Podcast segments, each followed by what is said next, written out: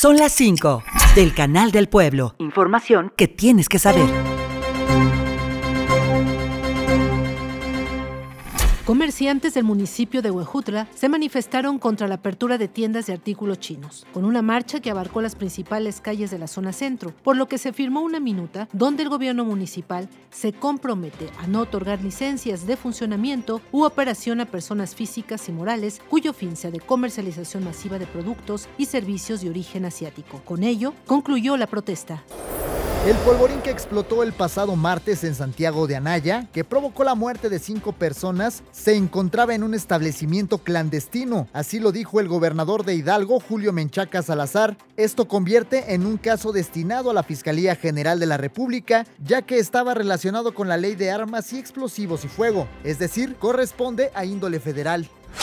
Hidalgo reafirma su compromiso con el avance científico durante la entrega del Premio Hidalgo de Ciencia, Tecnología e Innovación 2023. El gobernador Julio Menchaca Salazar resaltó la importancia de reconocer el trabajo de investigadores que contribuyen al desarrollo no solo de Hidalgo, sino también de México y el mundo. El reloj monumental de Pachuca busca ser restaurado, aunque ya cuenta con un diagnóstico del Instituto Nacional de Bellas Artes y Literatura, del que aún no tiene una respuesta, es del Instituto Nacional de Antropología e Historia, que se espera tener para analizar en qué medida puede intervenir este proyecto, pues no solo se trata de los grafitis de las distintas manifestaciones, sino también de la infraestructura y el estado del reloj.